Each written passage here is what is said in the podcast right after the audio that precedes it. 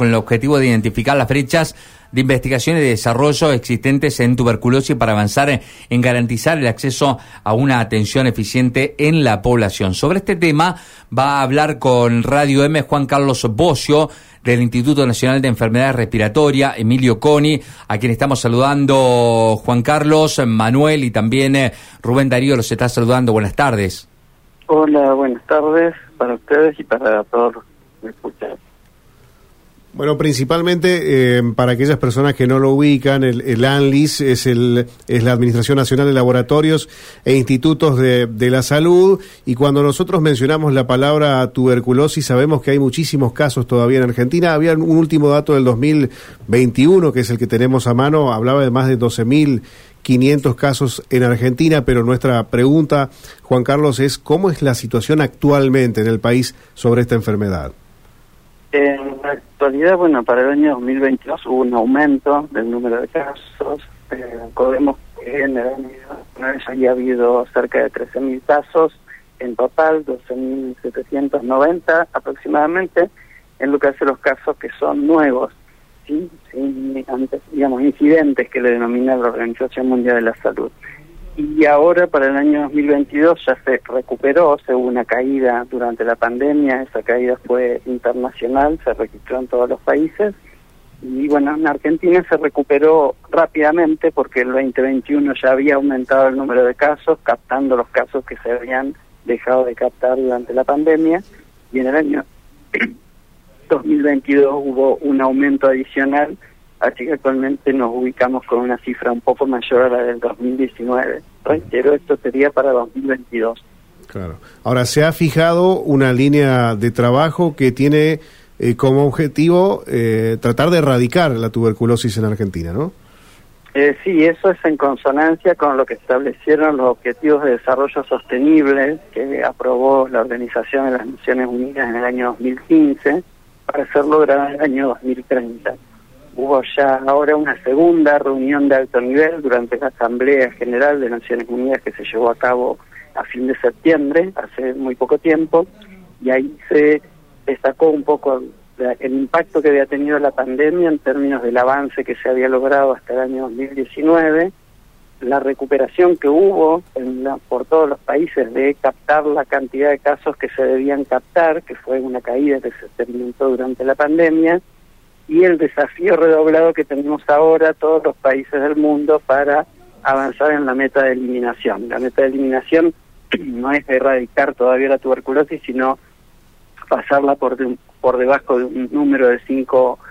por 100.000 habitantes o en realidad de 1 por 100.000 habitantes, por debajo de eso. Pero bueno, nosotros estamos todavía lejos de eso en la mayor parte de los países de la región de las Américas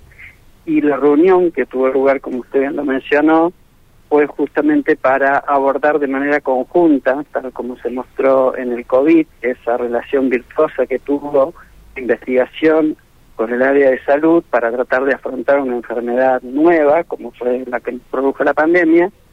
tratar de reproducir el mismo esquema de trabajo conjunto para tuberculosis, en el sentido de mejorar lo que sería las técnicas de diagnóstico, el abordaje del tratamiento, a optimizar al máximo el uso de las tecnologías de la información y la comunicación y abordar un, poco los,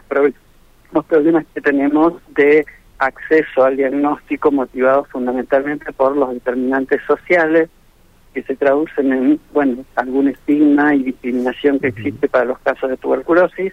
producto en muchas ocasiones de la falta de información sobre la existencia de la enfermedad. Exacto, eh, tal vez tenemos el concepto erróneo de que es una enfermedad antigua y sin embargo está, está muy presente, por lo que usted nos dice, pero además eh, quiero preguntarle, eh, y que nos pueda contar en toda la provincia, que nos escucha a través de, Radio M,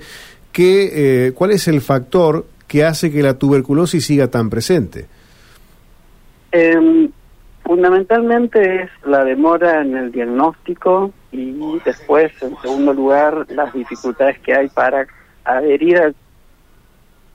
porque el tratamiento dura. Esos son los dos factores principales que hacen, en primer lugar, que al demorarse el diagnóstico de la enfermedad, así como toda la población lo tuvo en cuenta para el COVID, que una persona que tenía COVID estaba infectando a otras personas y por lo tanto produciendo la enfermedad, la tuberculosis en mucha menor medida, porque no es tan contagiosa como el virus de COVID, si contagia la enfermedad a una persona que tenga tuberculosis que no esté diagnosticada y en tratamiento. A partir de que se hace el diagnóstico, el tratamiento es muy efectivo, entonces rápidamente neutraliza la posibilidad de contagio de la persona que tiene que continuar el tratamiento hasta curarse, el tratamiento dura varios meses, pero la persona deja de, contagiar a otras a partir de las dos semanas de tratamiento aproximadamente. Entonces, ese es un factor importante. Saber reconocer que los síntomas respiratorios, la pérdida de peso, la sudoración, son todas indicaciones de que debemos acudir a una consulta para que se descarte o se confirme la tuberculosis. En el caso de que se confirme la tuberculosis, no es un, un, evento trágico, es un evento que requiere tratamiento, el tratamiento, reitero, es muy efectivo y sí lo que requiere de nosotros, digamos, como personas, es continuar el tratamiento hasta finalizarlo, hasta que el médico dé el alta del tratamiento, lo cual significa que ya estamos curados. Hay otro dato adicional que es que dado que nosotros pudimos haber contagiado a alguien, el equipo de salud realiza un estudio de nuestros contactos más estrechos, que pueden ser familiares o también laborales o amistades, y a partir de ahí eventualmente indica un tratamiento preventivo o bien la supervisión, digamos, la vigilancia periódica de que no aparezcan síntomas de la enfermedad. Todo esto que estoy diciendo creo que lo tuvimos bastante frecuente en mente en los medios de comunicación durante el COVID. Entonces, este tipo de intervenciones son prácticamente las mismas. La diferencia está en el germen, el COVID, que era un virus que produjo la pandemia, la tuberculosis está producida por una bacteria, reitero, no tiene el nivel de contagio el COVID, pero los criterios de detección precoz, mejor para el paciente y mejor para los contactos. y el eh, tratamiento completo también cura al paciente y simultáneamente evita que ese paciente rápidamente siga contagiando. Uh, hay varias consultas sobre este tema. Una de ellas es cuánto tiempo lleva el tratamiento hasta que una persona recibe el alta. La mayoría de los casos de tuberculosis, afortunadamente, siguen siendo sensibles, la bacteria que la produce, tratamientos de primera línea, que son los que se utilizan en todo el mundo. Eso de tratamiento dura seis meses en total. Al principio tiene una fase de dos meses, en lo cual hay que tomar los medicamentos diariamente, pero después ya se puede pasar una fase intermitente o una fase con menor cantidad de medicamentos. Con esos seis meses, la persona, si es rigurosa con el cumplimiento del tratamiento, eh, va a estar curada en la mayoría de los casos, prácticamente en todos los casos, porque reitero, el tratamiento es muy efectivo. La pérdida del seguimiento del tratamiento, es decir, cuando nosotros interrumpimos el tratamiento sin completarlo, estamos teniendo riesgo de un problema adicional, que es que el tratamiento, al haberse interrumpido, la bacteria genere resistencia. O sea, lo que se hace, se seleccionan bacterias que son resistentes, como uno no está más con el tratamiento, la bacteria se desarrolla y podemos tener una tuberculosis resistente o multiresistente. Si eso es así, si el tratamiento cambia, son otros medicamentos y esos medicamentos hay que tomarlos por más tiempo. Eh, pueden ser 18 meses, por ejemplo, o 12 meses.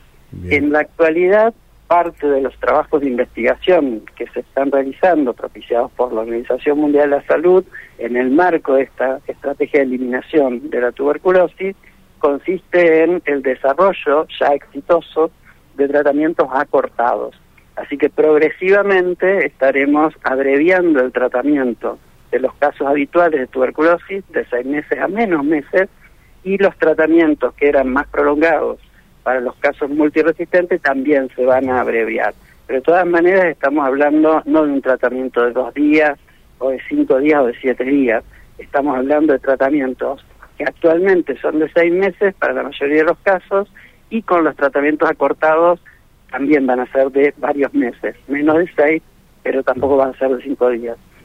Estamos hablando con el doctor Juan Carlos Bocio, investigador del Instituto Nacional de Enfermedades Respiratorias INER Emilio Coni. Eh, bueno, que a raíz de esta, de esta firma del CONICET y el ANLIS van a trabajar para intentar encontrar un camino y eliminar la tuberculosis en Argentina. Eh, hay dos consultas más, Juan Carlos. Una de ellas es, eh, ¿cuál es la porción de la población más afectada por la tuberculosis? Bueno, la tuberculosis, como muchas enfermedades infecciosas, nos afecta más cuando tenemos algún otro problema de salud. Por ejemplo, bueno, el fundamental sería la capacidad de defensa que tiene nuestro organismo. Entonces, todas las personas que tienen algún tipo de inmunodepresión,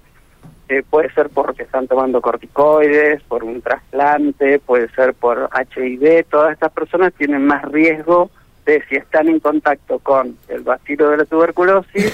contagiarse y aparte desarrollar la enfermedad. Después también la tuberculosis va a afectar más a las personas que están en problemas respiratorios crónicos, las personas que tienen diabetes, tienen más riesgo también de tener la enfermedad y tenemos que tener mucha precaución y esto es un consejo general que tenemos que tener y reitero, en el COVID eso fue insistentemente dicho por todos los medios de comunicación, es la protección y el cuidado de los niños más pequeños. En este caso, la tuberculosis en los niños pequeños puede infectar al niño y desarrollar una enfermedad que eventualmente podría ser más grave. Entonces, es muy importante que cuando está la mujer embarazada, el entorno de la mujer, si tiene síntomas respiratorios, consulte para que si se confirma tuberculosis ingrese al tratamiento, pero sobre todo para no contagiar ni a la embarazada ni potencialmente al niño cuando el niño nazca. Y lo mismo para los niños que no son recién nacidos, si están, por ejemplo, menos de 5 años, los niños en edad escolar. Son todos grupos en los cuales la tuberculosis se los afecta tener problemas adicionales, razón por la cual tenemos que cuidarnos todos.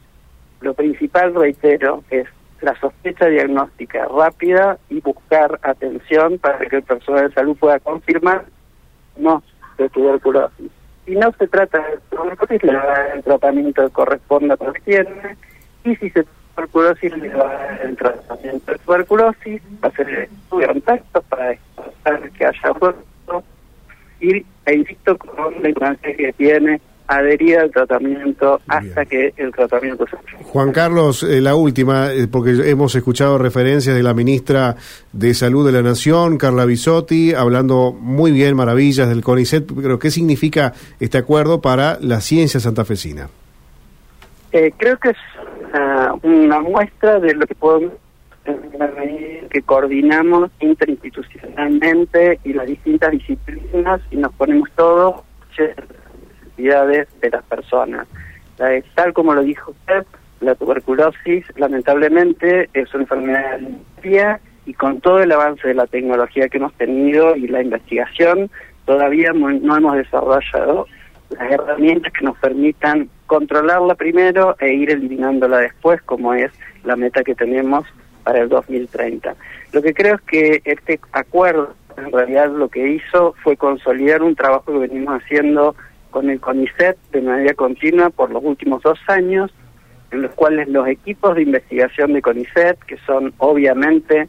expertos en su materia, se han puesto al servicio de dar respuestas adecuadas para los problemas que tenemos con la tuberculosis en la República Argentina y eso cubre lo que es desarrollar nuevas técnicas de diagnóstico que permitan poner el diagnóstico accesible mucho más allá de lo que son los laboratorios de mayor complejidad, tratar de que el diagnóstico esté lo más cercano posible a la persona con síntomas. Hay grupos de investigación de CONICET, la Facultad de Bioquímica de la UNL trabajando en eso.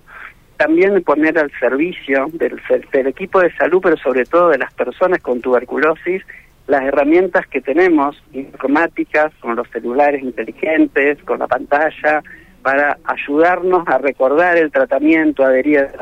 al final y a su vez sistematizar la información y recibir información que nos ayude a nosotros a continuar el un grupo del INGAR, que es un instituto de CONICET y de la Universidad Tecnológica Nacional Regional Santa Fe, que está trabajando en ese tema y después los grupos que nos están ayudando porque hay una brecha que la señala con mucha insistencia la Organización Mundial de la Salud y es tratar de saber cuántas personas tienen tuberculosis pero no las estamos encontrando. Y para eso hay tres grupos de CONICET, de la Universidad Nacional de Entre Ríos, del CINCI, que es un instituto que está en la FICH, de aquí de,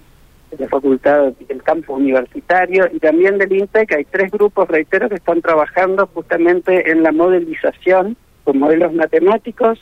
para que podamos estimar la cantidad de casos de tuberculosis que están en la población, pero que todavía no los estamos encontrando. Y eso es muy importante porque nos va a permitir orientar de manera más eficiente la búsqueda activa de esos casos. Y que creo, creo que todos estos aportes a los cuales se ha sumado ahora el trabajo, empezando con el IUXO, el Instituto de Humanidades y Ciencias Sociales, que es también de CONICET y de la Facultad de Derecho de la UNL, con los cuales estamos trabajando para abordar toda esta problemática social asociada a la tuberculosis, de modo de facilitar, mediante el cambio de estrategias de abordaje del problema, el acceso de la población más vulnerable, que tiene muchas veces otros problemas además de la tuberculosis, de manera de brindarles una respuesta mucho más adecuada. Que creo que este trabajo en conjunto con el CONICET ha sido una, una forma de ponernos a todos al servicio, reitero, de una enfermedad que lamentablemente produce más de 12.000 casos en todo el país y más de 700 muertes al año en la República Argentina. Juan Carlos Bocio, del Instituto Nacional de Enfermedad Respiratoria, Emilio Coni, bueno, poniendo sobre relieve esta lucha incansable con los avances eh, sobre la salud que tiene en las investigaciones del CONICET para eh, enfrentar y erradicar la tuberculosis en la República Argentina. Juan Carlos, un abrazo muy grande, muchísimas gracias por haber hablado con nosotros. No, muchas gracias.